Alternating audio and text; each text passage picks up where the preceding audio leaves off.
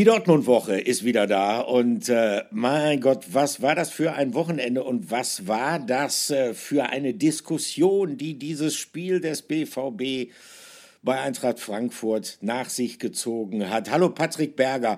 Ähm, das war nicht so normal, dass man so lange über eine strittige Entscheidung gesprochen hat, wie die, die an diesem Samstagabend passiert ist. Und du warst vor Ort. Ähm, jetzt mal Hand aufs Herz.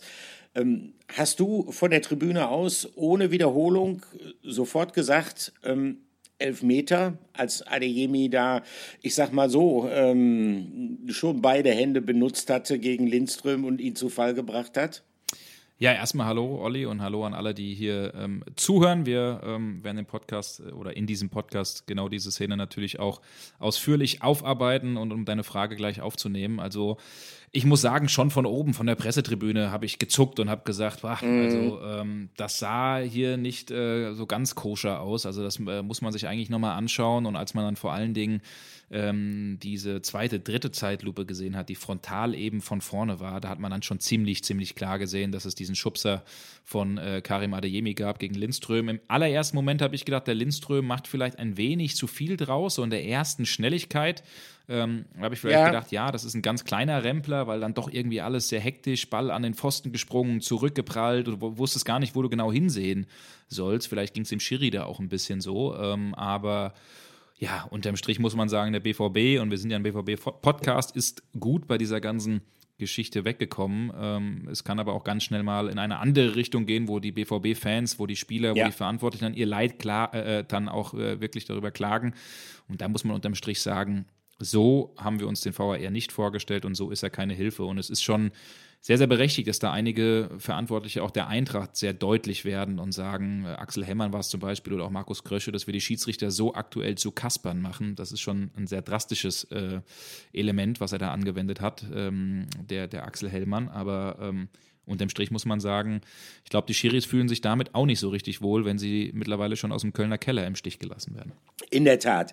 Aber jetzt müssen wir natürlich, auch wenn es ähm, eigentlich schwer vorstellbar ist, dass jemand von dieser Szene und von der Aufregung danach nichts mitbekommen hat, das Ganze nochmal ein bisschen erzählen und dann anschließend natürlich einordnen, was da en Detail schiefgelaufen ist. Ich kann schon mal vorwegnehmen, es ist einiges schiefgelaufen. Und äh, was das dann auch für Folgen gehabt hat an den Tagen, Tagen danach. Logischerweise, hier kommt unsere erste Rubrik. Wir sind ganz klar beim Aufreger der Woche. Aufreger der Woche. Ja, und in der Tat, das ist ein Aufreger, der diesen Titel Aufreger der Woche wirklich verdient hat. Ist vielleicht sogar ein bisschen mehr fast schon. Ähm, Angriff der Frankfurter Eintracht, Mario Götze kommt über die rechte Seite, bringt den Ball nach innen. Es brennt lichterloh um den Dortmunder Strafraum. Und dann, ich spule jetzt mal ganz schnell vor, äh, ja, einschussbereite Position für Lindström, den Torjäger der Eintracht Karim Adeyemi steht hinter ihm, geht an den Rand, nimmt beide Hände nach vorne und stößt ihn zu Boden. Lindström fällt auf den Ball, dann kommt der Pfiff von Schiedsrichter Stegemann und alle gucken sich verwundert an. Er gibt Freistoß für Borussia Dortmund wegen eines Handspiels. Und die Frankfurter können es gar nicht glauben, bestürmen den Unparteiischen, weisen ihn darauf hin, Mensch, also das war doch ein klares Foul, bitte, bitte gehen Sie raus, gucken Sie es in der Review-Ära nochmal an. Und keiner hat äh, so richtig verstanden, warum Stegemann das dann halt nicht getan hat und diese Entscheidung tatsächlich Bestand hatte, nämlich kein Strafstoß für Eintracht Frankfurt. Und das hat für mächtig, mächtig Wirbel gesorgt. Ich glaube, ähm, Patrick, äh, es herrschte auch so ein bisschen Verwirrung ähm, im Frankfurter Stadion nach dem Spiel darüber, äh, warum äh, Stegemann überhaupt nicht auf die Idee gekommen ist, rauszugehen und sich das Ganze nochmal anzuschauen. Ja, total. Also erstmal muss man sagen, ähm, ich äh, stand äh, kurz vor Abpfiff oder quasi in den letzten Minuten im Spielertunnel im äh, Frankfurter Stadion und äh, als das Spiel dann fertig war, gab es ein gellendes Five-Konzert ähm, mhm. der 51.000 Frankfurt-Fans ähm, natürlich in Richtung der Schiris, als sie runtergelaufen sind. Ähm, kam auch zu unschönen Szenen. Es sind einige Becher auch auf die Schiedsrichter ähm, geflogen. Raphael Foltin, der Schiedsrichterassistent, ist äh, im Kabinengang, als dann äh, Becher auch auf die Schiris draufgeflogen sind, ähm, ja, dann ziemlich laut geworden, ist auch in Richtung Frankfurt Bank gegangen, auch zu äh, Zimmermann, dem Torwarttrainer, und hat ganz klar gesagt, wer von euch war das, wo kam das her? Ähm, das muss nicht sein. Die Frankfurt-Spieler sind äh, richtig sauer in der Kabine gewesen oder auch auf dem Weg zur Kabine. Pellegrini hat gesagt, unbelievable, I never seen something or anything like this. Ähm, also da, da war es auch schon hinter den Kulissen dann nochmal mhm. richtig laut. Die Frankfurter haben so ein bisschen dann durchgeschnauft, auch, ähm, auch ähm, Krösche, Hellmann, ähm, also die Verantwortlichen sind dann nochmal reingegangen, auch ähm, zu den äh, Schiedsrichtern, haben den Dialog auch gesucht und äh, man hat da aber schon dann sehr schnell in den Katakomben gemerkt, der, der Schiedsrichter ähm, ist sich schon bewusst über das Ausmaß der Fehlentscheidung. Und ähm, bei uns läuft das dann so ab, Olli, du kennst das ja auch in der Interviewposition, ähm, die wir haben. Das ist eine Pin-Position, in der wir ähm, dann die Möglichkeit haben, nochmal die, ähm, die Verantwortlichen zu interviewen. Und äh, da ist es bei uns dann ganz klar, gerade auch mit Blick auf den Doppelpass, dass wir ähm, den Schiedsrichter nochmal anfragen. Und ich finde es umso ähm, bemerkenswerter, dass ein Schiedsrichter, das muss man dann auch bei allem Respekt sagen, äh, zu dieser Fehlentscheidung, die kann dir nämlich mal unterlaufen in dem ganzen äh, Gewusel. Ähm, die kann dir mal passieren. Du musst dich dann aber zumindest auf die Unterstützung aus, aus, aus Köln verlassen und die kam dann eben nicht. Und dass sich dann jemand danach hinstellt und ganz klar zu seinem Fehler steht, das zeigt Größe. Das finde ich an der Stelle ähm, bei aller, bei aller ähm, ja, Aufregung, die es um diese ganze Szene gibt, äh, finde ich das gut, dass der Schiedsrichter das gemacht hat. Und ähm, der Schiedsrichter hat sich ähm, ja dann auch nochmal im Doppelpass geäußert. Und Olli, du warst äh, im Doppelpass dabei. Was hat denn der Stegemann so gesagt? Naja, er hat im Prinzip nochmal ganz deutlich äh, gesagt, dass, äh, oder zum Ausdruck gebracht, äh, dass es ihm nicht besonders gut geht am Tag danach und äh, dass er das bedauert. Er hat wenig geschlafen, meinte er, ne? Er hat wenig ja, geschlafen ja. und äh, man merkte ihm auch an, dass ihm das nahe ging, logischerweise. Und was ich besonders bemerkenswert gewesen ist, fand ich, ähm, er hat keine ähm, explizite Schuldzuweisung jetzt getätigt. Also er hätte es sich ja auch relativ einfach machen können und sagen, ja, Mensch, was soll ich machen? Ich bin der armste Hund in dieser Situation überhaupt. Ich hatte einen Wahrnehmungsfehler, ich habe es nicht erkannt. Ähm, er hat dann nochmal erklärt, dass er natürlich äh, mit dem Kölner Keller Kontakt aufgenommen hat, äh, mit Robert Kamka, der dort saß, übrigens noch mit einem weiteren Assistenten. Also das macht das Ganze ja noch unverständlicher. Da saßen zwei Schiedsrichter quasi äh, in Köln und äh, hatten die Gelegenheit, sich die Szene noch einmal anzuschauen. Dass er Kontakt aufgenommen hat mit Köln dass von dort ihm signalisiert worden sei, dass er äh, mit der Entscheidung, keinen Strafstoß zu geben, nicht grundsätzlich falsch gelegen habe. Und deshalb habe er dann auch darauf verzichtet, äh, rauszugehen in die Review Area und sich das selber nochmal anzuschauen.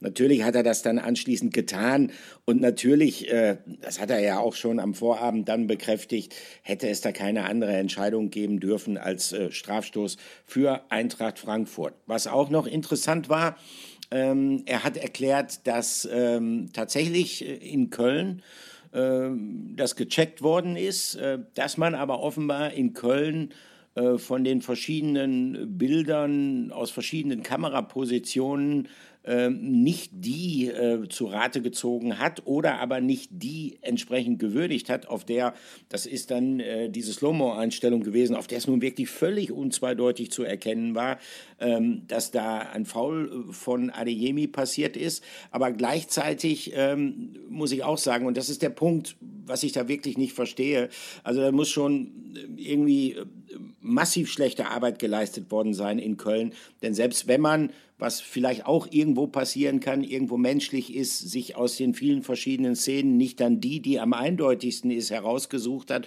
um sie entsprechend zu bewerten. Ähm, auch die anderen Szenen hätten für mich keinen anderen Schluss nahegelegt, als dass Köln, Stegemann sagt, pass auf, guck dir das sicherheitshalber nochmal an. Nur das ist halt nicht passiert.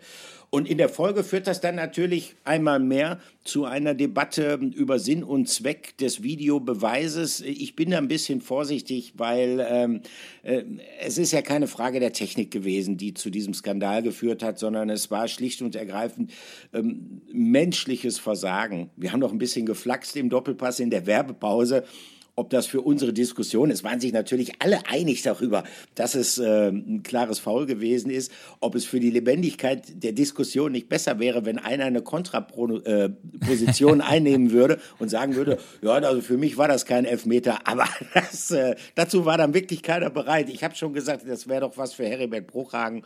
Er ist ja mittlerweile pensioniert aus dem Geschäft, hätte nichts mehr zu verlieren. Ja, aber auch, stimmt, mit, aber ja, mit der Eintrachtbrille. Genau, aber genau, genau. Er ist, äh, sein Herz hängt natürlich besonders an der Frankfurter Eintracht. Nein, aber das war natürlich alles nur im Flachs. Also logischerweise, das hat riesige, riesige Wellen geschlagen. Aber was mir so ein bisschen haften geblieben ist, und äh, das finde ich auch, du hast es ja eben auch gesagt, ähm, also es nötigt mir schon Respekt ab vor Sascha Stegemann, wie er sich im Anschluss an, an diesen Fauxpas, weil letztendlich ist es ein Fauxpas gewesen, auch wenn die Schuld vielleicht eher in Köln als bei ihm lag, aber letztlich ist es ein Fauxpas äh, des gesamten Schiedsrichterteams gewesen, wie er sich da gestellt hat und äh, wie er auch gleichzeitig immer wieder betont hat, er möchte jetzt auch niemanden, sprich äh, keinen Robert Kamka da an den Pranger stellen.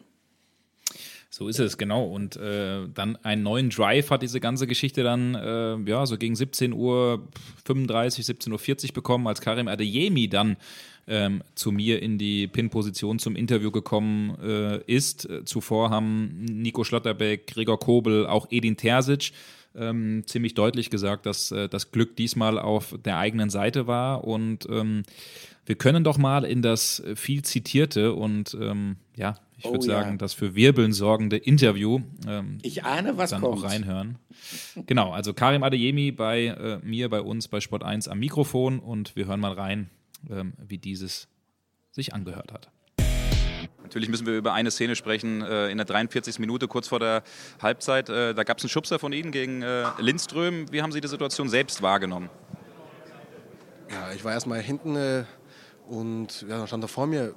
Für mich jetzt, für mich gar kein Foul. Also, ich weiß nicht, Gefühl war ich Körper an Körper mit ihm.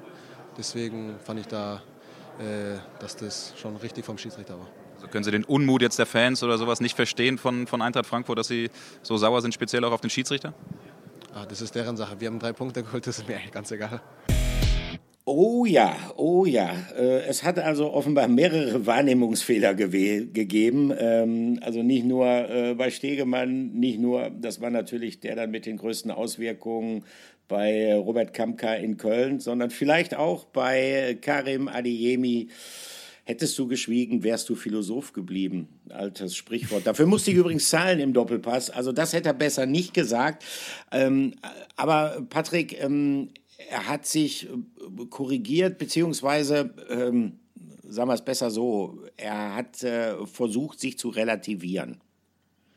Genau, also so ist es. Ähm, davor, bevor ich jetzt sage, also Karim Adeyemi hat sich geäußert, wir lesen das jetzt gleich auch ähm, vor, was er zu diesem Interview ähm, sagt. Man muss an der Stelle äh, erstmal auch sagen, so wie wir das mitbekommen haben, auch von, von Adeyemi, von, vom BVB, es gab wahnsinnig viele Drohungen äh, von Eintracht-Fans in Richtung äh, Karim Adeyemi. Ja, man muss an der Stelle sagen, es wäre wahrscheinlich cleverer gewesen, wenn er das äh, offen zugegeben hätte. Ich glaube, viele Eintracht-Fans echauffieren sich dann auch an dem äh, zweiten Satz. Dann meine Nachfrage war ja, können Sie den Unmut verstehen, wo er dann in die Richtung sagt, nö, ist, ist, ist mir ja egal, ist nicht mein Bier, so nach dem Motto, sondern wir haben das Ding gewonnen äh, und gut ist. Das kam natürlich bei vielen Eintracht-Fans nicht ja. gut an. Das Postfach war voll mit, äh, mit Drohungen, äh, mit ähm, Beleidigungen unterhalb der Gürtellinie. Ähm, also, wenn man da einige, ähm, ja, oder was man so mitbekommen hat, vorlesen würde, das ist natürlich auch nicht in Ordnung. Also, wir leben natürlich in einem emotionalen äh, Umfeld, gerade in der Fußball-Bundesliga. Ähm, aber ja, da würde ich doch auch den einen oder anderen vielleicht darum bitten, ein bisschen mit kühlerem Kopf gegen diese, äh, äh, gegen diese Aussagen oder die auch einzuordnen. Aber zu Adeyemi, er hat sich dann im Laufe des ähm, Montags, wir nehmen hier am, Montagnachmittag auf, ähm, geäußert auf Instagram, hat gesagt, liebe Fans, um das strittige Interview anzusprechen und klarzustellen, mir wurde nach dem Spiel die Szene nicht gezeigt und im Spiel hat es sich für mich anders angefühlt. Nachdem ich die Bilder gesehen habe, muss ich ehrlich zugeben, dass meine Aussage falsch war. Hätte ich die Bilder während des Interviews gesehen, wäre ich mit Sicherheit der gleichen Meinung wie Schlotterbeck gewesen. Liebe Grüße, Karim. So, und jetzt fragt sich natürlich mhm. jeder, ich habe auch schon die ein oder andere Nachricht bekommen, was seid ihr für Idioten, dass ihr dem Karim das Interview, äh, das Interview, dass ihr Karim diese Szene nicht zeigt. An der Stelle muss man sagen, das ist uns technisch gar nicht möglich, denn ähm, lediglich der Live-Rechteverwerter, in dem Fall Sky, hat die Möglichkeit, ja. während der Interviews ähm, dann auch TV-Bilder nochmal ähm, zu zeigen. Ähm, diese Möglichkeit haben wir schlichtweg nicht, sonst wäre es natürlich auch ähm, sofort an uns gelegen, das dann auch zu zeigen. Olli, du kennst das ja auch, dass äh, die Möglichkeit haben wir da leider nicht in so dieser ähm, Position. Ähm, deswegen habe ich aber auch gesagt, wie haben Sie die Szene wahrgenommen in dieser Situation und habe jetzt auch nicht gesagt, Sie haben sich das ja nochmal angeguckt, äh, ähm, wie sehen Sie das? Ähm, sondern es ging um die reine Wahrnehm Wahrnehmung und da hat er eben gesagt, für ihn war es, war es äh, in dem Moment kein Elfmeter. Jetzt muss man unterm Strich sagen, die Entschuldigung hat er natürlich auch ähm, getätigt oder dieses Statement, ähm, nachdem äh, er auch mit dem BVB gesprochen hat, sich auch äh, mit, den, mit den Verantwortlichen unterhalten hat. Er wollte sich dazu nochmal äußern, weil er da einfach nicht äh, gut wegkam. Natürlich muss man sagen, auf, im, im, Optimalfall hätten wir die Szene ihm auch vorgespielt und gezeigt. Er hätte sich nochmal angeguckt und hätte wahrscheinlich etwas anderes gesagt.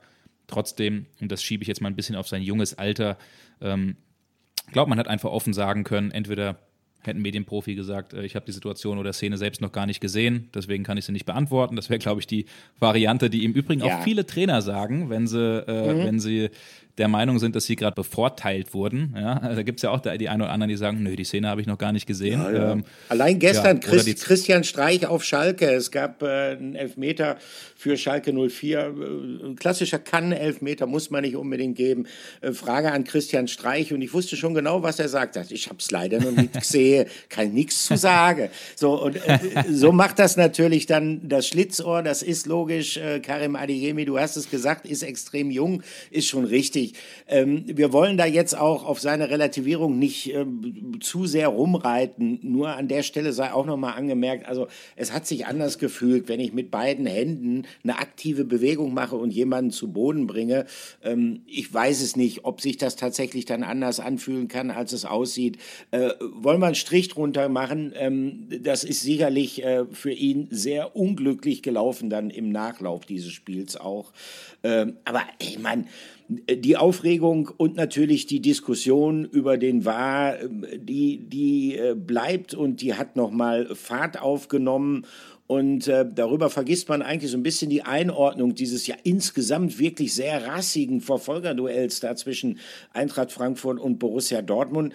Ich denke, man muss sagen, nicht nur aufgrund dieser eigentlich fast unstrittigen Szene, wo die Eintracht da klar benachteiligt worden ist, äh, die Frankfurter waren besser. In der zweiten Halbzeit, sie haben den BVB richtig unter Druck gesetzt, haben sich riesig viele Möglichkeiten rausgespielt. Ähm, wie lautet dein Fazit äh, sportlich von diesem Spiel, Patrick? Ja, also sportlich muss man äh, ganz, ganz klar sagen, dass äh, also ich habe selten einen äh, unverdienteren Sieger gesehen als, ja. als, in so einem Spiel. Also Frankfurt war haushoch überlegen, das muss dem BVB schon zu denken geben. Ähm, wenn sie da die Möglichkeiten äh, dann auch eiskalt verwandeln, dann äh, kann der BVB in dem Spiel auch mit 3-1, mit 4-1 als äh, Verlierer vom Platz gehen. Diese Meinung hatte übrigens auch äh, Mats Hummels, der schon klar gesagt hat, dass wir hier kein gutes Spiel gemacht mhm. haben. Aber am Ende, und das muss man auch sagen, am Ende haben sie dieses Spiel gezogen.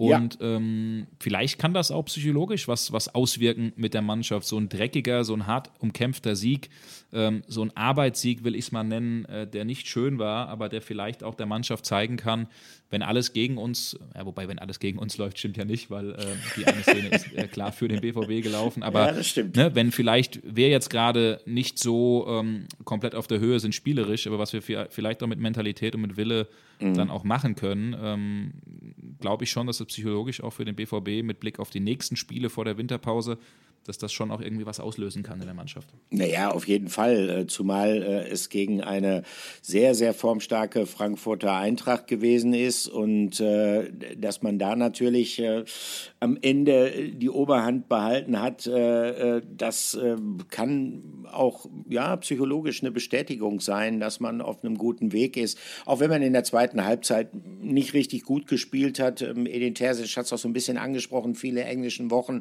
Ähm, da kann es auch mal dazu führen, dass das eigene Spiel dann nicht mehr so klar ist. Sie hatten ja kaum noch Ballbesitz.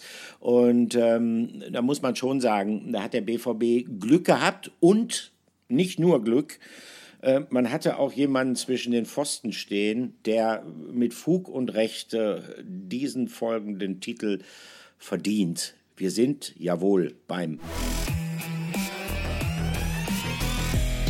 Spieler der Woche. Ja, und völlig klar, unser Spieler der Woche, das kann in dieser Woche nur einer sein, und zwar genau Gregor Kobel beim 0-0 äh, gegen City unter der Woche in der Champions League, als der BVB, ja, ich will sagen, mal wieder über sich hinausgewachsen ist. Äh, in beiden Spielen gegen City mag ich das mal ein, auch gegen, gegen die Bayern, äh, drei überragende Spiele geliefert. Ähm, da ist Gregor Kobel auch über sich hinausgewachsen, hat den Elfmeter ähm, gegen, gegen City pariert, äh, eine tadellose Leistung und dann auch gegen die Eintracht, gerade in dieser Druckphase zwischen der 55. und 65. Minute, als Frankfurt vier, fünf Hochkaräter hatte, war er zur Stelle und hat äh, seiner Mannschaft ähm, mehrfach dann auch vor, vor Schlimmerem bewahrt. Äh, in Hannover, wir erinnern uns, als Emre Can gesagt hat beim Weiterkommen im Pokal, ähm, was ist der Grund, dass sie weiterkamen? Und da hat er ganz klar gesagt, Gregor Kobel, also auch da schon. Ja. Ähm, ich muss sagen, das ist wirklich ein Transfer, der voll eingeschlagen hat beim BVB. Man hat ja ungefähr 15 Millionen damals bezahlt als Bürki-Nachfolger. Und der hat dir eben schon einige Spiele ähm, gerettet und ähm, das ist, das ist einfach ein Torwart, der dir Bälle holt, die vielleicht ein Durchschnittstorwart am Ende ähm, ähm, nicht macht. Und äh, deswegen muss man da ganz, ganz klar sagen, unser Spieler der Woche. Und ähm, ja, bei dem gibt es ja auch schon die ein oder, oder andere Frage oder Überlegung. Ist das nicht vielleicht sogar einer für die Bayern, wenn irgendwann der Neue aufhört? Was meinst du, Olli? Ja, wer weiß das schon. Also logischerweise ist er, wenn er sich so weiterentwickelt, und ich wüsste eigentlich nicht, was diese Entwicklung, Hauptsache er verletzt sich nicht schwer, was diese Entwicklung bremsen könnte, ähm, dann ist er natürlich jemand, mit dem da muss man auch kein Prophet sein, sich die ganz großen Vereine dann äh, früher oder später beschäftigen werden. Ähm, ich finde das sehr beeindruckend, ähm, dass er ein ja, nahezu komplettes Torwartpaket abliefert. Das heißt, er hat eine sehr gute Strafraumbeherrschung, er hat tolle Reflexe, stark im 1 gegen 1. Hat man jetzt in Frankfurt auch mehrfach gesehen. Er ist fußballerisch beschlagen, gut in der Spieleröffnung, was ja ein immer wichtigeres Kriterium für die Anforderungen an einen Keeper wird.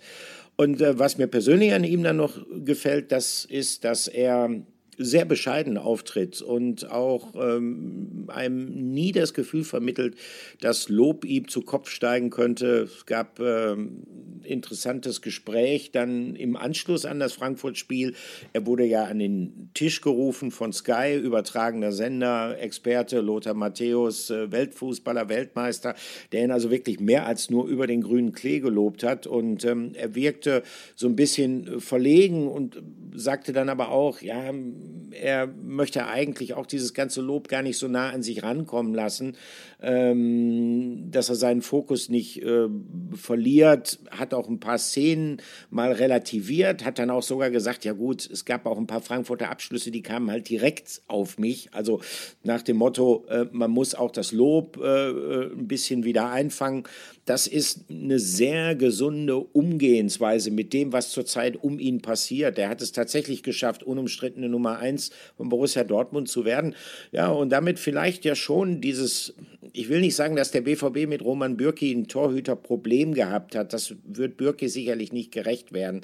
Aber einen Torhüter, eine Nummer eins zu haben, die vollkommen unumstritten ist und die, du hast es gesagt, Patrick, dir gleichzeitig auch in entscheidenden Situationen äh, dann den Punkt oder vielleicht sogar die Punkte hält, äh, das ist Gold wert für eine Mannschaft, gerade auch im Hinblick äh, vielleicht mal irgendwann wieder äh, sich sowas wie Titelreife aneignen zu können. Also das ist die äh, unumstritten gute Nachricht, äh, die es aus diesem Frankfurt-Spiel, die unumstritten positivste Personalie, die es äh, aus diesem Frankfurt-Spiel zu ziehen gilt. Ähm, wir hoffen ja immer noch, dass bei den zwei ausstehenden Bundesligaspielen noch vor der WM-Pause es auch mal wieder ein Comeback von Marco Reus gibt, denn es gibt eine ganze Reihe von Spielern bei Borussia Dortmund, für die ähm, wird es vielleicht so ein bisschen ein Wettlauf gegen die Zeit, um noch ihr WM-Ticket zu sichern. Allen voran, glaube ich, für Marco Reus. Wie äh, siehst du aktuell seine Situation? Ähm, er war ja eigentlich schon wieder auf dem Sprung und hat dann doch Rückschläge ähm, in Kauf nehmen müssen. Mhm. Ja, absolut. Erstmal, Olli, muss ich dich, äh, mache ich ungern, aber korrigieren. Du hast gesagt, zwei Bundesligaspiele sind es nur. Es gibt noch eins in der Autostadt, da wo der ICE äh, durchfährt, weißt du, in Wolfsburg, da spielen sie auch nochmal. Ach so, also ja. die spielen jetzt, äh, die spielen jetzt gegen, gegen Bochum in Wolfsburg Stimmt. und äh, in Gladbach. Also ja, drei ja, Spiele. Ja. Ja, genau, plus das Spiel in der wunderschönen Stadt am Mittwoch in Kopenhagen, eine meiner Lieblingsstädte, ähm, wenn das nötige Kleingeld auch reicht, ne, weil mhm. das natürlich auch immer saftige Preise da hat, aber wirklich, also vier Spiele sind es noch, ähm, aber das Spiel in Wolfsburg, das kann man, das kann man ruhig mal unterschlagen, kein Problem. ich weiß gar ja, nicht, ob ich daran gefragt, gedacht hatte. Egal. du hast gefragt, wie das, äh, wie sich die Situation gerade darstellt bei, äh, bei Marco Reus. Also da muss man schon klar sagen, man hat ja, ähm, ja durchaus Sorgen gehabt, ob das überhaupt was wird mit der, mit der WM. Wir alle erinnern uns, wie er ähm, sich ähm, vor ein paar Wochen verletzt hat, ähm, abgeholt wurde vom, vom Krankenwagen, dann direkt ins Knappschaftskrankenhaus gefahren wurde. Das sah wirklich damals nicht, nicht gut aus, äh, sodass man gesagt hat, bah, das wird eng und dann kamen glücklicherweise die Nachrichten, mal drei, vier Wochen, dann ist er wieder zurück und so war es dann ja auch. Ähm, gegen Union Berlin hat Marco Reus dann bei der 0-2-Pleite sein Comeback gefeiert. Ähm, da haben wir gehört, dass es eigentlich eine Absprache gab, dass er nur 15, 20 Minuten ähm, reinkommen soll. Wenn mich nicht alles täuscht, hat er am Ende eine komplette Halbzeit gespielt und das war dann am Ende zu viel. Ähm, das waren ein paar Minuten zu viel. Da hat er einen neuen Rückschlag bekommen, die alte Verletzung wieder ein bisschen aufgebrochen, auch im Sprunggelenk. Und ähm, das hat ihn ein Stück weit zurückgeworfen. Man muss aber sagen, aktuell ähm, ist es schon so, dass der BVB mit äh, dem neuen ähm, Physio- und Ärztestab, will ich, will ich fast meinen, da sind ja einige Änderungen äh, vollzogen worden, äh, da mit Hochdruck ähm, daran arbeitet, dass Marco Reus schnell zurückkehrt. Er arbeitet ohnehin ähm, selbst sehr eng auch mit einem Spezialisten zusammen, mit Ralf Frank, das haben wir auch schon mehrfach gesagt, ein Biostatiker in äh, Unterhaching bei München, mhm. ähm, den er auch da wieder zu, ähm, ja, zu Beratung auch äh, rangezogen hatte, ihm geholfen hat.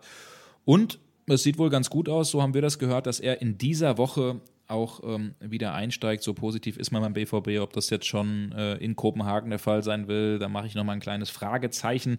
Aber zumindest gegen Bochum soll er dann sein Comeback feiern und man ist äh, also sehr, sehr guter Dinge, dass er dann auch bei der WM dabei sein wird. Und ähm, mhm. ich würde mich festlegen, wenn er fit ist, dann wird der Hansi Flick ihn auch mitnehmen. Das siehst du, glaube ich, auch so, oder Olli? Ja, das glaube ich auch. Also Hansi Flick ist ein Trainer, äh, der immer schon große Stücke auf Marco Reus gehalten hat. Ähm, Marco gehörte ja jetzt nicht unbedingt immer in seiner Karriere zu den Nationalspielern, die jetzt beim jeweiligen Bundestrainer, gab es ja im Wesentlichen nur einen, nämlich Joachim Löw, äh, die allergrößte Lobby gehabt hat. Aber ich glaube schon auch, äh, da stimme ich dir voll zu, dass wenn Reus fit ist, dass er dann auch mitgenommen wird. Ähm, ich glaube auch, dass derzeit äh, der Hintergrund dieser Geschichte ist, dass das Comeback vielleicht ein bisschen länger auf sich warten lässt, ähm, als das prognostiziert worden ist dass man sowohl beim BVB als auch beim DFB sehr genau weiß, dass Marco Reus seinen Körper am allerbesten kennt, dass man ihm da auch Zeit einräumt und dass man ihm auch ne, mal ähm, zugesteht, dass er genau weiß, wann für ihn der richtige Moment ist, ähm, wieder voll zu belasten. Ähm, das lehrt einfach die Erfahrung äh, und er ist da ja durchaus leid geprüft. Also kaum ein anderer deutscher Nationalspieler hat in den vergangenen Jahren so viel mit Verletzungen zu kämpfen gehabt wie er. Und er hat da schon, das hört sich jetzt ein bisschen komisch an, aber so ist es. Er hat da schon ähm, seine eigene Expertise für den Umgang, für den richtigen Umgang damit. Lass uns doch noch mal ganz kurz auf die ja, anderen drei ähm, Nationalmannschafts-WM-Kandidaten ähm, des BVB zu sprechen kommen. Die haben eins gemein. Äh, sie spielen alle die gleiche Position, nämlich Innenverteidigung, wobei ähm, Sylinho, wie wir ihn ja jetzt nennen, äh, ja. ja. durchaus auch eine Alternative als Außenverteidiger auch für die WM sein könnte, Patrick. Ja, genau. Also wenn du mich jetzt fragst vom, vom reinen BVB-Stamm ähm, oder vom, von der BVB-Mannschaft, dann, dann ist für mich ganz klar, dass äh, Niklas Süle und Nico Schlotterbeck beide gesetzt sein werden. Ja. Ähm, ich würde auch sagen, dass, äh, dass Marco Reus äh, mitkommt. Julian Brandt in seiner aktuellen Form, muss man sagen, hat auch wieder bessere Karten. Also mhm. äh, spielt für mich zurzeit total stark, konstant, absolut, auch auf der absolut. Position, auf der er persönlich auch natürlich am liebsten spielt. Also aktuell spielt es ihm ein bisschen in die Karten, dass Marco Reus ähm, ausfällt, äh, so verrückt das äh, auch klingen mag. Ähm, dann muss man halt die Frage stellen, Karim Adeyemi, Fragezeichen. Ähm, da ähm, hat Hansi Flick in den letzten Monaten, als er ihn mal dabei hatte bei den Lehrgängen, schon auch äh, ja, ein bisschen Sorgenfalten gehabt, hat ihn damals auch ähm, zwischen den Länderspielen gegen Italien, Ungarn und England war es, meine ich, dann auch einen kleinen Rüffler mitgegeben, hat gesagt, äh, dass ihm die Trainingseinstellungen nicht komplett gefallen haben. Also ich glaube, der muss schon noch ein bisschen kämpfen, um am, am Ende wirklich ähm, mitzukommen. Grundsätzlich steht Hansi Flick aber ja auf solche Spieler, die auch für überraschende Momente sorgen, die ins Dribbling gehen, die mutig sind. Das alles kann äh, Adeyemi. Und dann ist eben die große Frage, was ist mit Mats Hummels? Und äh, da gibt es ja auch so eine geheime Absprache zwischen ihm und äh, Hansi Flick. Äh, man ist immer im Austausch, das hat Mats Hummels auch mal bestätigt. Und ähm, es ist auch so zu hören, dass Mats Hummels mitkommen würde, auch wenn er irgendwie auf der Liste ja, bei Platz 24, 25 oder 26 ist. Also da braucht man, glaube ich, keine Sorge haben, dass äh, Hummels Alpha-Tier da irgendwie am Ende meckern oder stänkern würde, wenn er nicht spielen würde. Aber aktuell ist er für mich der beste deutsche Innenverteidiger, zusammen vielleicht mit einem Toni Rüdiger. Und ähm, deswegen muss ihn Hansi Flick eigentlich mitnehmen, gerade wenn der Kader jetzt um drei ähm, Spieler erweitert wird, weil die Leistungen zurzeit schon extrem stark sind. Auch jetzt gegen Frankfurt wieder war das wirklich, abgesehen von einem Hackenpass, über den wir gleich auch nochmal kurz ja. sprechen wollen, wirklich sehr, sehr stark. Und wenn ich auch sehe, wie er äh, Erling Haaland gegen City ausgeschaltet hat, also pff, Chapeau. Definitiv. Also er hat äh, seine Chancen auf ein Nationalmannschafts-Comeback gegenüber der vergangenen Saison äh, nicht nur gesteigert, sondern äh, er hat sie multipliziert. Also ohne Frage. Mats Hummels spielt eine richtig starke äh, Saison beim BVB und insofern könnte ich mir das wirklich sehr vorstellen, dass man dann äh, versucht, äh, gerade auch seine Erfahrung zu nutzen. Ich meine, gehen wir mal die Kandidaten durch. Äh, ist ein Qualitätsmerkmal, dass drei davon äh, vom BVB kommen, Schlotterbeck, Süle, Hummels, dann sicherlich Antonio Rüdiger. Vier Innenverteidiger, ähm, das sind nicht zu wenig für eine Fußballweltmeisterschaft, insbesondere dann noch, wenn man die Möglichkeit hat, Süle ja auch bei Bedarf ähm, auf einer Rechtsverteidigerposition spielen zu lassen. Also ich bin da auch guter Dinge, dass äh, es in Katar äh, da nicht an Spielern fehlen wird, die die schwarz-gelben Fahnen dort vertreten werden. Das glaube ich auch. Ganz kurz, Olli, es gibt ja mhm. theoretisch noch zwei, die äh, im erweiterten Aufgebot sind, äh, Moda Hut und Emre Can. Bei Moda Hut äh, ist es ja so, genauso wie Jamie Bino Gittens ist ja an der Schulter verletzt, der ähm, ist sozusagen krankgeschrieben bis Ende, äh, bis Ende November, Anfang Dezember, soll dann eigentlich wieder zurück ins Mannschaftstraining kehren. Ähm, da hat sich Hansi Flick auch mal erkundigt, wie es ihm geht. Der steht aber jetzt auch nicht auf dieser 55er-Liste, ähm, weil da eben klar ist, die WM, äh, die, die packt der Hut nicht mehr. Und bei Emre Can, der steht zumindest auf dieser vorläufigen Liste, aber da würde ich am Ende sagen, der wird es nicht schaffen. Das ist zumindest meine Einschätzung. Würde ich mitgehen. Also insgesamt bei den Einschätzungen, die du da getroffen hast, ähm, Emre Can, ähm, ja, jetzt zuletzt auch wieder häufiger gespielt beim BVB, hat auch gute Jobs, äh, speziell auf der Sechserposition gemacht. Aber ich glaube, dass ähm, da letztendlich andere Spieler die Nase vorn haben werden. Ähm, gleichwohl, äh, wie gesagt, es stehen ja noch Bundesligaspiele aus, äh, steht noch ein Champions League-Spieltag äh, aus und äh, da gibt es natürlich immer noch die Möglichkeit für Verschiebungen. Aber ich glaube, bei den wesentlichen Kandidaten, das sind die, über die wir vom BVB eingangs äh, gesprochen haben, äh, da wird sich nicht mehr wesentlich viel verschieben. Also da bin ich guter Dinge, was äh, Reus, äh, Schlotterbeck, Süle und auch ähm, Mats Hummels angeht. Da bin ich durchaus optimistisch.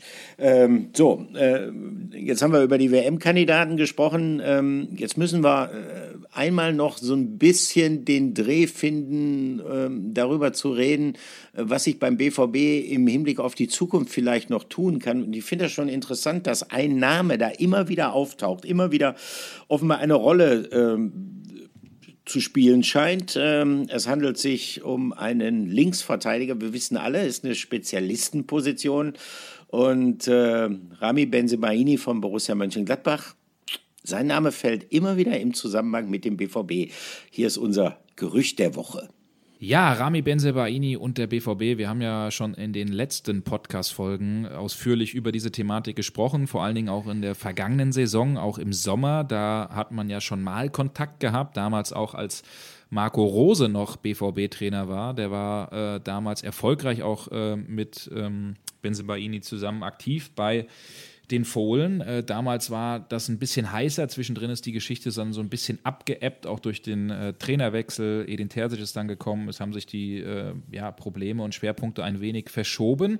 Aber jetzt muss man klar sagen, so wie wir das hören, ist ähm, da durchaus was dran an dieser Geschichte. Und äh, wir nehmen das mal auf, das Gerücht der Woche, weil ihr uns ja auch immer sehr, sehr oft Fragen stellt und wir uns dann die ein oder andere rauspicken. Aber diesmal ist es so gewesen, dass wir weiß ich nicht, 15, 16, 17 Nachrichten hatten äh, von, äh, mhm. von euch, die gefragt haben, wie sieht das denn jetzt aus mit Benzebaini? Ist das jemand, der am Ende zu uns kommt? Und äh, da können wir sagen, das wissen wir natürlich nicht. Aber was wir wissen, ist, dass sein Vertrag ausläuft, genauso wie der Vertrag auch von Rafael Guerrero. Und bei Rafael Guerrero ist es ja so, ähm, offensiv, das weiß man beim BVB, ist er, kann er unglaublich gut sein. Äh, defensiv ist er dann doch hier und da recht anfällig. Und hinzu kommt seine Verletzungsanfälligkeit. Er wird wohl auch äh, gegen Kopenhagen noch nicht dabei sein, ausfallen. Und äh, deshalb muss sich der BVB am Ende überlegen, wie gehen wir mit dieser Personalie um? Und äh, holen wir da vielleicht einen Spieler, der uns vielleicht auch mehr Konstanz bringt, der vielleicht auch so ein bisschen einen neuen Impuls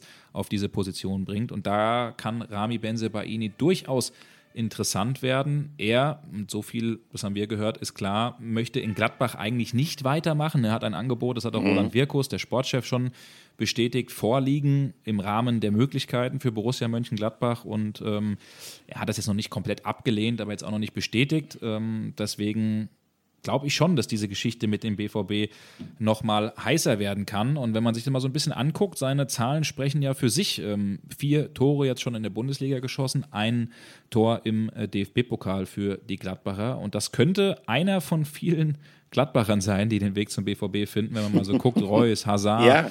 äh, Rose haben wir angesprochen. Dahut, glaube ich, auch. Ja, stimmt, Dahut auch noch. Also es sind jetzt schon ein paar, ähm, die, die damals rüber gewechselt sind. Ähm, am Ende könnte das vielleicht auch klappen. Wer weiß.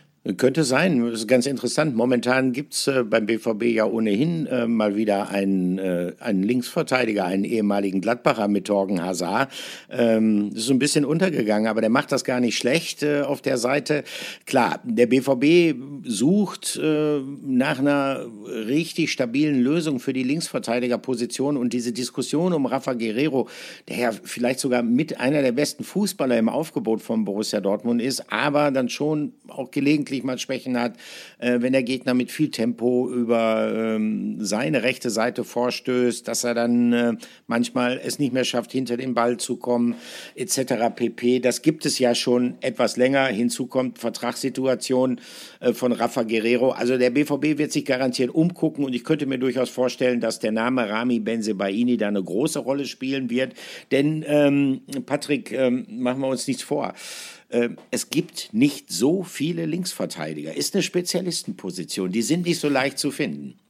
Ja, das ist eine Spezialistenposition auf jeden Fall. Äh, und es ist aber auch ein Spieler, den man bestens kennt, den man schon länger im Auge hat. Äh, was, glaube ich, aber klar ist, der BVB wird im Winter keine Ablöse zahlen und schon gar nicht irgendwie kolportiert, wenn er 10, 11, 12 Millionen. Also das wird eher ein ruhigerer äh, Transferwinter, ja. auch beim BVB, so wie wir das äh, mitbekommen haben. Sind ja viele Fragen, die auch offen sind in Richtung Verlängerung.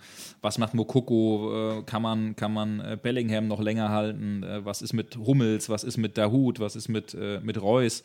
Und dann eben, was ist mit Guerrero? Ähm, aber da könnte es ähm, vielleicht dann perspektivisch mal einen Wechsel geben. Aber für Benzebaini sicherlich auch interessant, im Sommer dann ablösefrei zu gehen, auch noch ein gewisses Handgeld mitzunehmen. Das ist ja, darf man ja auch nicht immer außer Acht lassen, äh, wenn man ablösefrei wechselt. Also das kann am Ende schon eine Personalie reinkommen, wo noch ein bisschen Fahrt reinkommt, aber ähm, ja, ganz klar, es wird jetzt erstmal die WM kommen, ähm, dann wird einige Zeit vergehen und äh, bis dahin wird sich auf dieser äh, oder in dieser Hinsicht sowieso nichts, äh, nichts tun. Aber zumindest haben wir das Gerücht eingeordnet und äh, schauen dann mal, ähm, wie das in den nächsten genau. Wochen aussieht und halten euch natürlich so gut es geht auf dem Laufenden, Olli.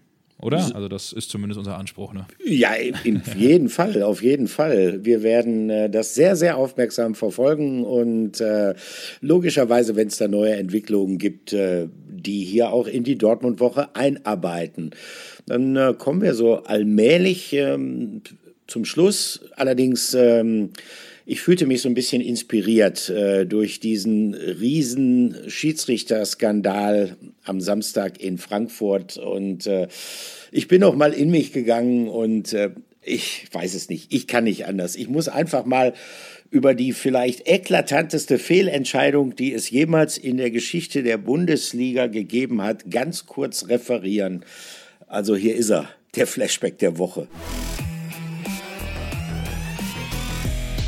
Flashback der Woche. Ja, also in der Tat, es hat äh, wahrscheinlich so viele strittige Szenen in der Geschichte der Fußball-Bundesliga gegeben, äh, dass man gar nicht weiß, äh, wenn man gefragt wird, was ist denn jetzt besonders augenfällig.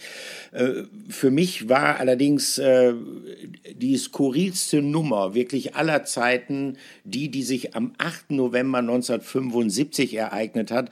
Und diesmal allerdings nicht in Dortmund und äh, im Grunde genommen eigentlich auch äh, komplett ohne Dortmunder Beteiligung. Es passierte nämlich beim Bundesligaspiel zwischen Werder Bremen und Hannover 96. Die Älteren werden jetzt sagen, ah, ja, ja, ja, da war doch was. Äh, da hat sich tatsächlich Unglaubliches zugetragen, denn das Spiel wurde bereits nach einer halben Stunde zur Pause gepfiffen. Schiedsrichter war Wolf-Dieter Ahlenfelder, ein Riesentyp, ein Kind des Ruhrgebiets, äh, äh, ein Junge, der seine, sein Herz auf der Zunge getragen hat und der ähm, ja, dieses Kunststück äh, vollbracht hatte in einem, ähm, und daraus hat er auch nie eine Hehl gemacht, nicht mehr ganz nüchternen Zustand. Also man muss wissen, ähm, er erschien vor dem Spiel, vor diesem Bundesligaspiel zwischen Werder Bremen und Hannover 96 äh, bereits in der Kabine des SV Werder Bremen und äh, Horst-Dieter Höttges, damals Libero beim SV Werder, der hat sich an die Situation äh, wie folgt erinnert. Äh, Allenfelder sei reingekommen und äh, es hätte sich sofort ein unfassbarer Alkoholgeruch in der Kabine verbreitet, worauf Horst, Hört, äh, Horst Dieter Höttges zu Allenfelder gesagt hat, Mensch, Horst Diet, äh, Wolf Dieter, äh, du bist ja völlig blau. Und äh, um äh, irgendwie äh, das Spiel noch zu retten, hat Höttges dann kurzerhand entschlossen, Allenfelder ähm, mit unter die äh, Dusche zu führen und ihn kalt abgeduscht. Und anschließend hat er ihn mit Wick eingerieben, damit man diese unfassbare Alkoholfahne nicht mehr gerochen hat. Ja, und tatsächlich hat Allenfelder dann beide Mannschaften aufs Feld geführt. Ähm, es lief auch alles gut. Es gab keine Auffälligkeiten, bis dann äh, nach einer halben Stunde Wolf-Dieter Allenfelder zur Pause gepfiffen hat. Wieder Höttges zu Allenfelder gekommen und gesagt, hör mal, Wolf-Dieter, was machst du? Das ist erst eine halbe Stunde gespielt. Und da hat er gesagt, ja, es interessiert mich nicht. Ich brauche jetzt mal eine Pause. Also der hat tatsächlich nach einer halben Stunde zur Halbzeit gepfiffen. Ähm, Hintergrund ähm, des Zustandes von Ahlenfelder ist gewesen, ähm, er war am Vormittag bereits in Bremen, ist Oberhausner gewesen, mittlerweile leider verstorben, Wolf-Dieter Allenfelder, Oberhausner gewesen. Er war am Vormittag in Bremen angekommen und dann war er vom Schiedsrichterbetreuer des SV Werder Bremen zum Essen ausgeführt worden. Es gab äh, Grünkohl mit Pinkel, das ist so eine typische kräftige norddeutsche Mettwurst und ähm, das ist ein Essen, was relativ schwer im Magen liegt und um das besser verarbeiten zu können, hat man dann nicht nur ein paar Pilz dazu getrunken, sondern auch reichlich Aquavit genossen, Malteser. Und das ist auch der Hintergrund, warum es im Bremer Weserstadion, ich weiß gar nicht, ob es das jetzt immer noch gibt, aber auf jeden Fall über viele, viele Jahre ein Gedeck gegeben hat, wenn man im Bremer Weserstadion im VIP-Bereich sich einen Ahlenfelder bestellt hat, dann bekam man einen Pilz und einen Malteser Aquavit. Das ist die unfassbarste Schiedsrichtergeschichte für mich aus der Bundesliga-Historie, also äh, Skurrilitäten, gravierende Wahrnehmungsfehler. Ähm, die hat es auch schon lange, lange vor Robert Kamka und vor dem Videobeweis gegeben. Ich habe mich manchmal gefragt, ob die Frankfurter Eintracht auch den Humor entwickeln kann, vielleicht mit etwas Abstand, dass man vielleicht auch im Frankfurter Stadion zukünftig einen Gedeck kriegt, was Kamka oder Stegemann heißt. Aber ich glaube, ich glaube, da, dafür, dafür brauchen die äh, Frankfurter noch ein bisschen, um zu diesem, äh, sagen wir mal, zu dieser zur Selbstironie gelangen zu können, was ich durchaus verstehen kann. Ja, sehr schöne Geschichte auf jeden Fall, Olli. Die Frage ist, äh, meinst du, der VAR hätte eingeschritten, hätte er gemerkt, dass nach, äh, nach 30 Minuten, 32 Minuten es abgepfiffen wurde? Ich hoffe doch. es wäre es wär noch mal aus verschiedenen Kamerapositionen geprüft worden. ja, ja, genau, genau. Auf jeden Fall eine wunderbare Geschichte. Ähm, Wolf-Dieter Ahlenfelder, ähm, ich habe äh, schon sehr, sehr gerne und oft, weil einer meiner besten Kumpel, Trauzeuge, ja aus Norddeutschland kommt, ähm, Grünkohl mit Pinkel gegessen. Also mhm. kann ich nur bestätigen, ist ein Gericht, was wirklich schwer im Magen liegt. Ja. Und, äh, eigentlich schon auch ein Wahnsinn, dass man das als Spielvorbereitung früher gemacht hat. Ich glaube, äh, die Spitzenschiris heute machen das nicht mehr. Naja, Kleine nette äh, Nebenanekdote. Ich gehe seit drei Jahren schon äh, an Karneval hier bei uns in Köln als äh, Schiedsrichter, weil ich ein uraltes DFB-Schiedsrichter-Trikot äh, habe. Ähm, vielleicht gehe ich dann mal als Ahlenfelder am 11.11. .11. in ein paar Wochen mal gucken. Ja, mach das mal. Da musst du dir aber ein paar Kissen noch unter das äh, Trikot äh, klemmen. Wolf ja, stimmt, aber stimmt. herrlicher Anblick. Dieses Trikot, das spannte richtig.